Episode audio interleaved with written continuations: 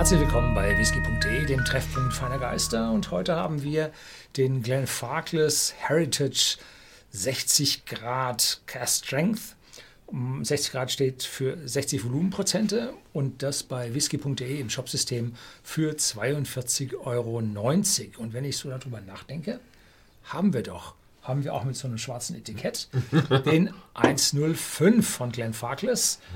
Und das Besondere an diesen Whiskys ist, die sind jetzt nicht High Strength, sondern Cast Strength.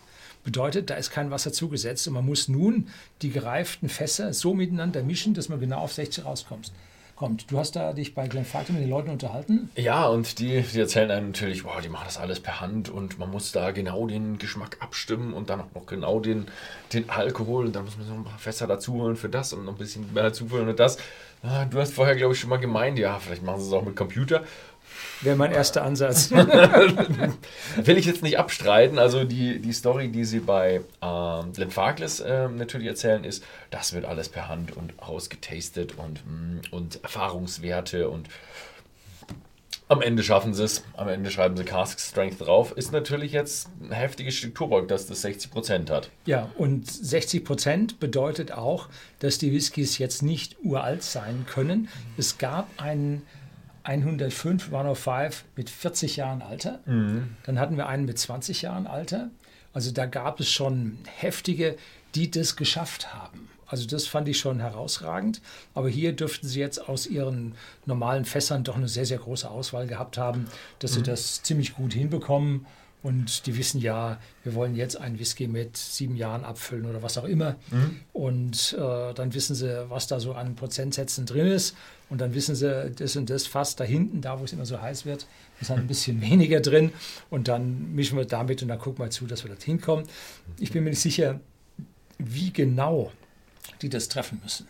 Das weiß ich nicht. Oh, das ist wahrscheinlich durch den Excise Act von Amerika, äh, Großbritannien, bla bla, ja, genau. genau festgelegt.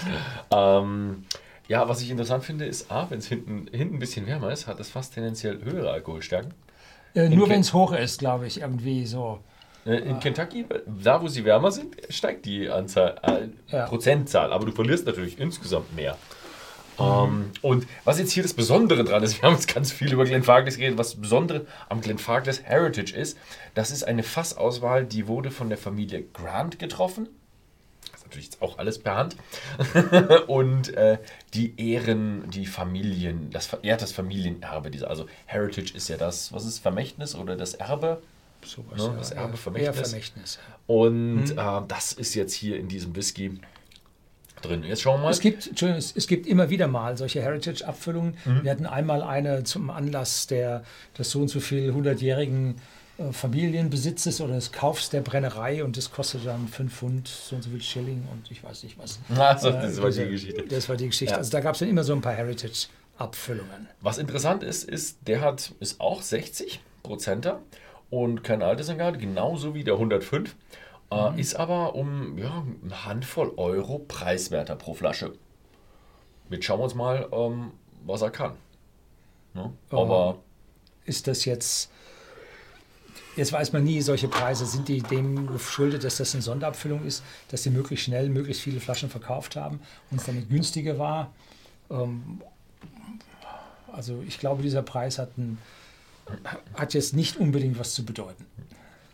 Man weiß es nicht, vielleicht ist es ein gutes Angebot, vielleicht ist es auch einfach ein bisschen preiswerter. Wir schauen jetzt mal rein ja, und genau. geben euch jetzt mal unsere Antwort darauf, ob der jünger ist oder. Mhm. Also für mich ist das allererste, was ich hier finde, ist. Das ist Karamell, Vanille, ganz, ganz stark. Aber für 60 Volumenprozente aus meiner persönlichen Sicht zu wenig Alkohol. Also die Alkoholnote ist nicht so stechend, wie man meint oder wie ich meine, dass sie sein müsste. Kommt also relativ gut und günstig, äh, gut und angenehm und weich und massenkompatibel darüber. Aber ich empfehle niemanden, diesen Whisky pur zu probieren, weil der Alkohol, der entzieht der Zunge und den Geschmacksknospen auf der Zunge den Alkohol, äh, das Wasser. Alkohol ist also da wasseranziehend und dann haben sie da eine paralysierte Zunge, eingetrocknete Zunge und dann schmecken sie nicht wirklich was. Also hier würde ich wirklich sagen, gehen Sie runter und zwar, ich persönlich würde sagen, tun Sie mindestens äh, ein Fünftel da Wasser mit rein, äh, eher ein Viertel, damit Sie hier von den 60 Prozent mindestens runter auf unter 50 kommen und dann schauen wir mal weiter. Das ist genau das, was ich gleich machen werde. Und dazu, was ich hier Karamell, Vanille auf Anhieb habe, habe ich dann als nächstes so Weintrauben und so diese natürliche, sehr, sehr deutliche Sherry-Note, ganz klar, zusammen mit der leiteren dunkleren Fruchtigkeit. Und jetzt rieche ich auch ein bisschen mehr Alkohol. Jetzt habe ich ein bisschen mehr. Mhm. Das erste Mal ein bisschen mehr. Ja. Ja, ich finde es beeindruckend. Ich hatte ja jetzt schon mal auch ein bisschen runterverdünnten im Englischen. Und er ist wahnsinnig stark und auch wahnsinnig, wahnsinnig fruchtig. Und das ist relativ lieblich, wenn man noch ein Stückchen wegbleibt mit der Nase. Wenn man dann irgendwann reingeht, hat man so eine leichte Alkohol. Und gut, das Ding hat 60 Prozent. Also, was erwartet man? Ne? Also, da kommt irgendwann kommt er durch. Deswegen ähm, würde ich auch sagen, ein bisschen Wasser rein. Dann. Oh, ja, schauen wir mal, diesmal rausgekommen bin. Also was mir sofort passiert ist beim Wasser einfüllen, leichte Trübung kommt. Mhm, das liegt daran, dass der nicht kühl gefiltert ist. Jetzt reduziert sich der Alkoholgehalt, damit reduziert sich die Lösungsfähigkeit mhm. für alle möglichen Stoffe, vor allem die Myzele, die da drin sind. Und die flocken jetzt aus und bilden diesen Niederschlag, nicht noch ist es kein Niederschlag, noch ist es eine Trübung. Um, ob sich daraus Niederschlag bilden würde, schwer zu sagen.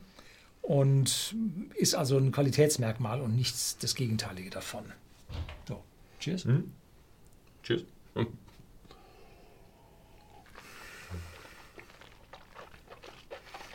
Mhm.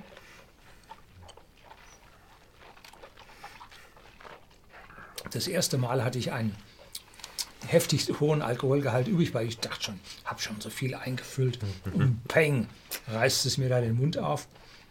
Jetzt habe ich es weitaus besser getroffen, wahrscheinlich so diese 43, 44, 45 Prozent.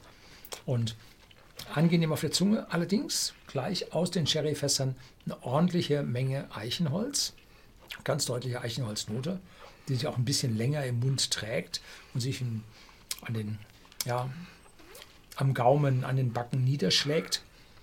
Und eine Nusskomponente, eine leichte, ganz zarte, äh, dunkle Schokoladennote enthalten hat. Und der Abgang ist lang, belegt den Mund. Ja. Mhm. ja. Mhm. Ich bin heute irgendwie ein bisschen anders, keine Ahnung warum. Aber, aber, oh ja, doch, jetzt wenn ich runterschlucke, habe ich auch ein bisschen dieser Holznote also, oder Eichennote. Als ich es im Mund hatte, für mich ist das eine wahnsinnige Fruchtbombe mit frischen Früchten, getrockneten Früchten, kandierten Früchten, Früchte, Früchte, Früchte. Und ja, jetzt beim Runterschlucken habe ich dann auch schon ein bisschen so das Eiche, ein bisschen schwerere mit dabei. Ähm, für mich aber immer noch eine kräftige Fruchtbombe.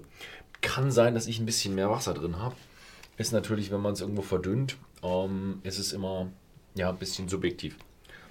Hm. Jetzt muss ich mir mal noch meinen, meinen Take, du hast gleich gesagt, nachdem du dran gerochen hast, nach dem Verdünnen, dann musst du gleich probieren. Ich glaube, das muss ich dir nochmal nachholen. Hier. Ach so, du hast den... Verdünnt riechen habe ich noch nicht von mir gegeben.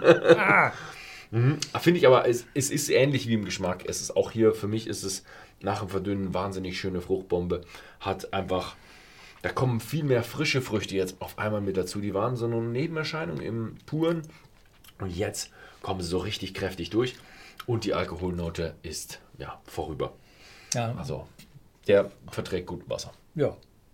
Und damit kommt man dann, wenn man den mit der Hälfte Wasser verdünnt, kommt man da auf über einen Liter.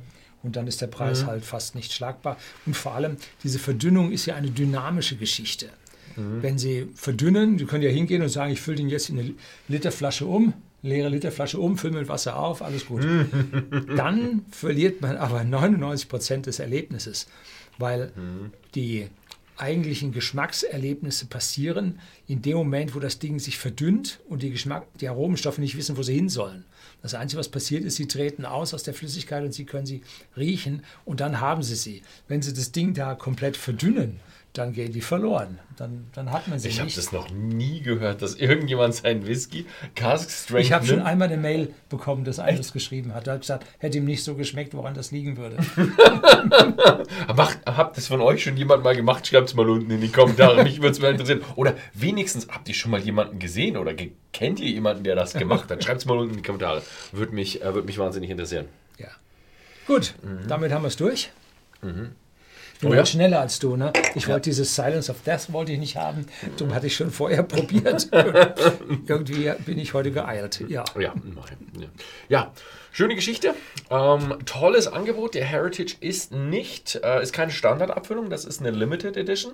Die wird es nicht ewig geben. Sie ist jetzt nicht so limited, dass da nur ganz wenig Flaschen von gibt. Es gibt schon eine gute, gute Menge an Flaschen, also aber ranhalten. Ich denke nicht, dass die bis Weihnachten durchhalten wird.